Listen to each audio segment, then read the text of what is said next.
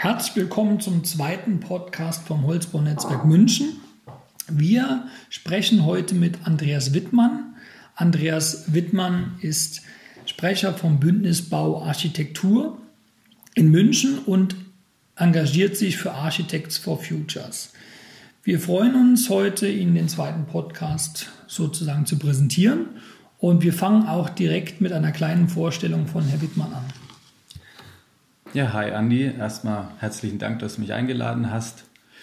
Ähm, wie du richtig gesagt hast, ich bin Sprecher Bündnis Bau und Architektur in der Cradle to Cradle NGO. Und ähm, weil uns der Wandel der Baubranche so wichtig ist, engagiere ich mich eben auch sehr stark bei den Architects for Future. Jetzt bist du selber kein Architekt oder kein Bauingenieur und auch kein Holzbauunternehmen. Ich habe gesehen, du bist ein Wirtschaftspsychologe und da kommen wir auch direkt zu meiner ersten Frage. Was macht ein Wirtschaftspsychologe in der Baubranche? Das ist eine gute Frage. Ich habe mich ähm, schon lange gefragt, woran es denn liegt, dass unsere Gesellschaft so beschaffen ist, wie sie jetzt ist, mit den Stärken und den Herausforderungen, die wir jetzt haben, wie sie eben sind. Und ich bin immer wieder an den Punkt gekommen, dass es letztlich die Menschen sind, die diese Gesellschaften bauen. Und ich glaube, dass die Baubranche eine wichtige Variable ist, die wir oft ähm, vernachlässigen. Also die Gebäude sind die Orte, in denen wir 90 Prozent unserer Lebenszeit verbringen und zu glauben, das hätte keinen Einfluss darauf, wie wir unsere Gesellschaft bauen, das ist einfach nur in die eigene Tasche lügen, glaube ich. Und was sind Architecture for Future und äh, was macht das Bündnis Bauarchitektur? Was sind die Tätigkeiten von euch? Also wichtig ist einmal zu verstehen, dass zweierlei Netzwerke sind, die sich sehr stark unterstützen. Die Architects for Future verstehen sich eher als eine Bewegung, die die Baubranche ähm, aufwühlen möchte und kein Blatt vor den Mund nehmen möchte und einfach sagen, so könnte das funktionieren oder so nicht, weil ja auch sehr viel Greenwashing und so weiter betrieben wird, das weißt du. Und das Bündnis Bau und Architektur ist dafür da, die, die Themen rund um Cradle to Cradle und diese hohen Ansprüche darüber aufzuklären und die in die Öffentlichkeit zu tragen und dabei auch zu vernetzen und zu unterstützen, dass dieser Wandel geschehen kann. Und euer Hauptthema, was ich rauslese, ist Cradle to Cradle. Jetzt werde ich auch oft gefragt in der Öffentlichkeit und auch im Social Media, was ist eigentlich Cradle to Cradle? Was kann man sich darunter vorstellen? Cradle to Cradle äh, ist zunächst mal ein Designkonzept und eine Denkschule, so unterscheiden wir das. Das Designkonzept sagt, es gibt drei Prinzipien. Es gibt ähm, in der Natur keinen Abfall, deswegen ist Ab, jeder Abfall ist im Grunde genommen Nährstoff, wir müssen ihn nur so als solchen behandeln. Zweites Prinzip ist, dass wir ausschließlich erneuerbare Energien nutzen sollten.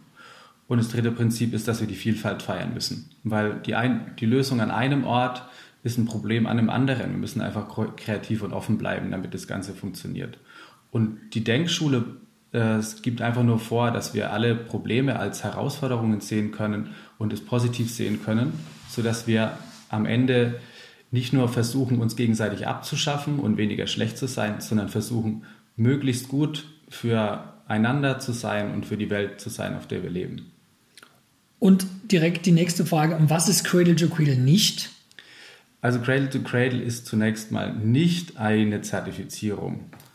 Es gibt zwar eine Zertifizierung, um den Verbraucher zu helfen, welche Produkte nach diesen Kriterien entworfen worden sind und das auch überprüft wurde, aber es ist eigentlich, wie gesagt, eine, ein freies Konzept, eine Denk, ein Designkonzept und eine Denkschule. Und was bedeutet das für die Baubranche? Was sind die, die, die Facts, beziehungsweise was brauchen wir in Zukunft? Also die Baubranche, wie wir alle wissen, hat 60 Prozent äh, des Anteils an Abfallaufkommen in Europa und verursacht ca. 40 Prozent des CO2-Aufkommens. Ähm, das ist natürlich ein großer Hebel. Jetzt können wir uns fragen, was hat es gebracht, die 40 Jahre lang äh, Nachhaltigkeitsgrabenkämpfe, äh, die wir geführt haben, was hat es uns gebracht? Und wir sind immer noch an dem Punkt, dass wir versuchen, äh, uns gegenseitig abzuschaffen und einzusparen. Und es wird nicht reichen. Dafür, dafür läuft uns die Zeit davon. Bei Cradle to Cradle geht es darum, dass wenn wir Gebäude wie Bäume gestalten und Städte wie Wälder, dann haben wir das Problem wirklich gelöst. Dann haben wir eine positive Zukunft für uns alle zusammen.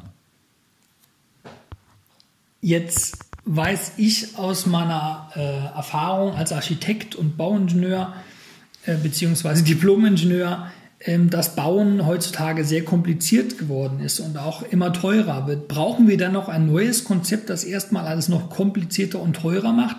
Ist es nicht alles schon viel zu teuer und viel zu kompliziert? Das ist ein richtiger Punkt. Ähm, also was wir auf jeden Fall nicht brauchen, ist ein Konzept, das alles noch komplizierter macht. Was wir dringend brauchen jedoch, ist eine komplette neue Denke, wie wir diesen Wandel äh, angehen wollen. Weil wenn ich mir oder wenn du dir selber die Frage stellst, zum Beispiel, Andi, du könntest ähm, eigentlich jetzt hier und da einsparen und da und da einsparen und du denkst dann darüber nach und denkst dir, mhm. Moment mal, am mhm. Ende würde das bedeuten, ich müsste eigentlich meinen Betrieb jetzt komplett dicht machen und das mhm. wäre das Beste für uns alle. Hast du da noch Bock darauf? Da steigst du doch aus. Und deswegen brauchen wir nicht ein Konzept, das alles komplizierter und teurer macht, es nicht, aber wir brauchen ein Konzept, das zulässt, dass es gut ist, dass wir da sind und dass wir ökonomisch tätig sind und dass wir Häuser bauen und dass wir sanieren und dass wir uns vermehren als Menschheit. Und wie ist dann die Rolle vom Holz in dieser gesunden Kreislaufwirtschaft zu verstehen? Was, was ist der, der Punkt für den Holzbau? Wie kann der Holzbau da äh, eigentlich den größten Ausschlag geben? Also Holz ist zunächst mal ein, als ein biologisches, äh, also ein biogenes, äh, biogener biogenes Material zu verstehen. Das heißt, es kommt aus der Bios Biosphäre und äh, ist entstanden mit der Nutzung von erneuerbaren Energien. Das heißt, ähm, Prinzip 1 und Prinzip 2 werden damit völlig erfüllt. Es ist ein gesunder Baustoff und gerade momentan ist natürlich wichtig, dass äh, Holz sehr viel CO2 bindet und deswegen einen positiven Beitrag fürs Klima leistet. Das, der Teufel liegt natürlich im Detail Oft wird die Holzgewinnung über Kahlschlag immer noch, ähm, erfolgt immer noch über Kahlschlag und somit verlieren wir die Photosynthese-Hochleistung von gesunden Bäumen. Das heißt, wir müssen auch da alles nochmal neu denken und sagen, okay, wir müssen eigentlich viel gezielter und genauer Bäume entnehmen, sodass wir die Photosyntheseleistung auf dem Weg zur Klimaneutralität und dann zu klimapositiv äh, zu werden nicht verlieren. Jetzt hast du die nächste Frage schon fast beantwortet. Äh, da steht bei mir, was hat das mit dem Klima zu tun? Äh, wir wissen, Holznutzung ist ähm, klimaneutral beziehungsweise kann auch klimapositiv sein. Aber was hat das für das komplette Klima auf unserer Erde zu tun? Also ähm wie groß ist der Impact? Was können wir, was können wir bewirken, wenn wir mehr in Holz bauen?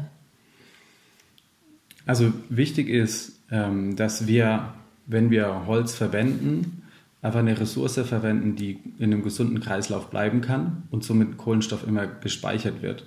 Und dass wenn wir die Forstwirtschaft betreiben in der Form, dass wir die Photosyntheseleistung hochfahren, dann können wir nämlich der Atmosphäre wirklich CO2 entziehen und nicht nur versuchen einzusparen. Und das ist das, was wir wirklich machen müssen. Wir müssen Klima, äh, Klimaemissionen entziehen, sodass wir uns eine gesunde Zukunft sichern können.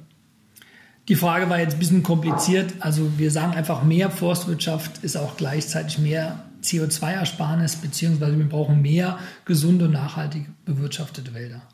Genau, und es war also wirklich so, dass wir die Photosyntheseleistung nicht verlieren, sonst lügen wir uns in die eigene Tasche. Hast du völlig recht. Jetzt eine Frage, ähm, die ich auch aus meiner Beratung für viele Immobilienprojektentwickler ähm, höre. Wird das nicht alles viel zu teuer am Ende? Das ist ein guter Punkt. Ähm, Bauen wurde immer teurer in den letzten Jahren und somit äh, sind auch die Pionierprojekte, was Cradle to Cradle angeht, auch bisher oft teure Projekte gewesen. So ehrlich muss man sein. Aber jede neue Entwicklung ähm, wird erstmal dann wirtschaftlich, wenn sich es auch etabliert hat.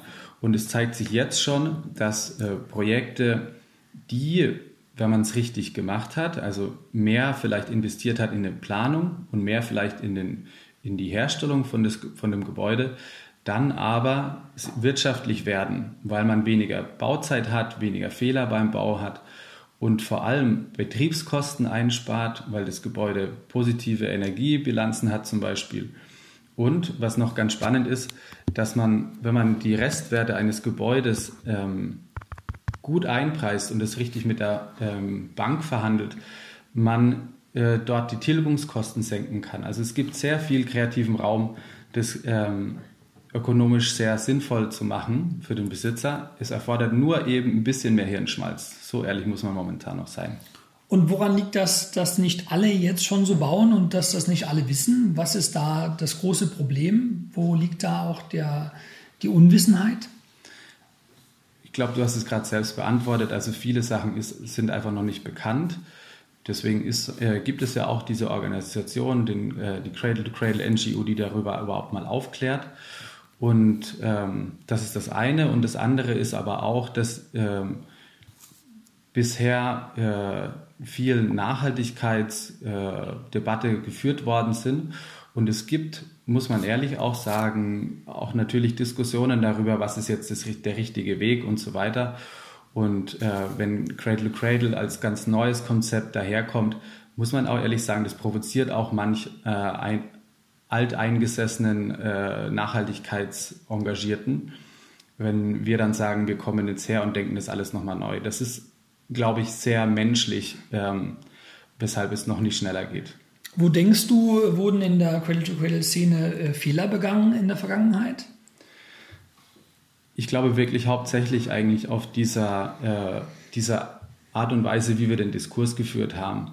Oft wurde versucht, eben durch Provokation auch oder ähm, durch eine sehr direkte Sprache ähm, Aufmerksamkeit zu generieren für diese sehr dringenden und wichtigen Themen.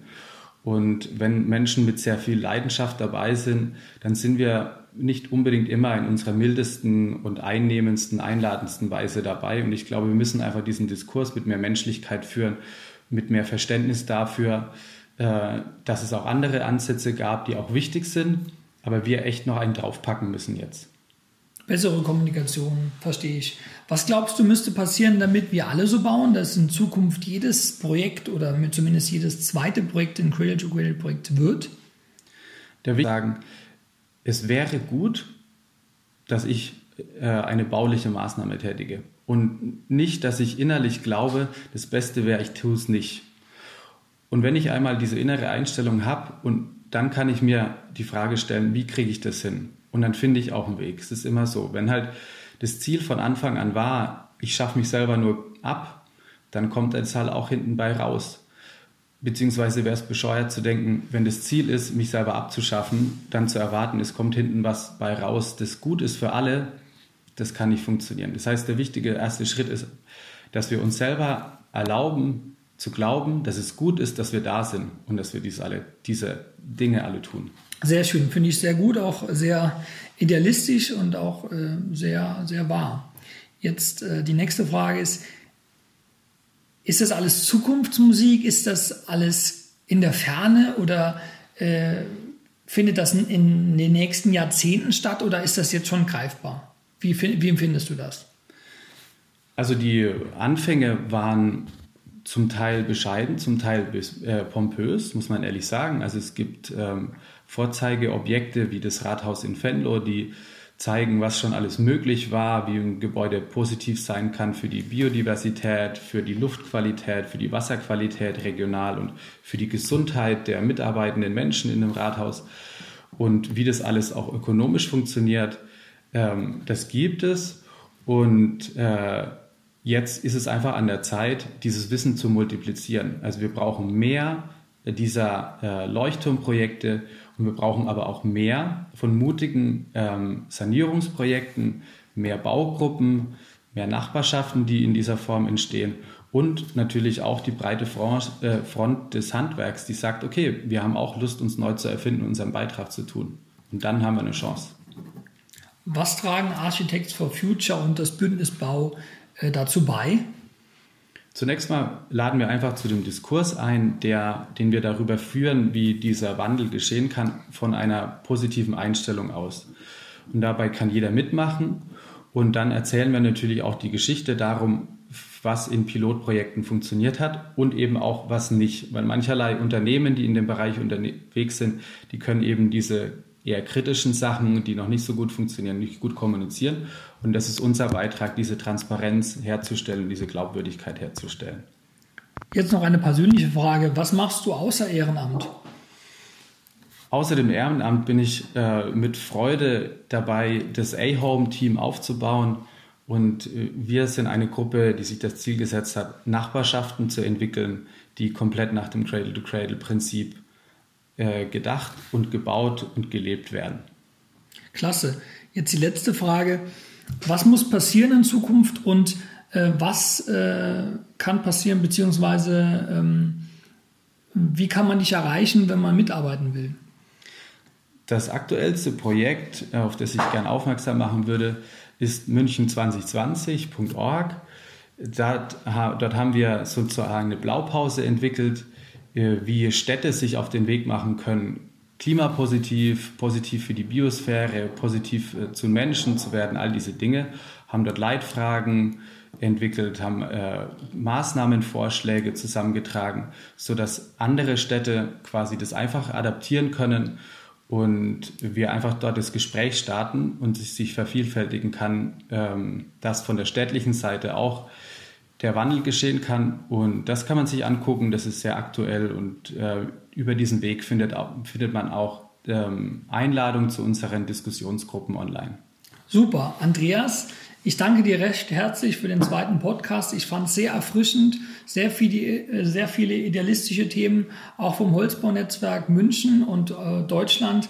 Herzlichen Dank. Wir hoffen, wir hören noch viel von dir und auch noch äh, von Architects for Futures und natürlich auch von dem Bündnis Bau.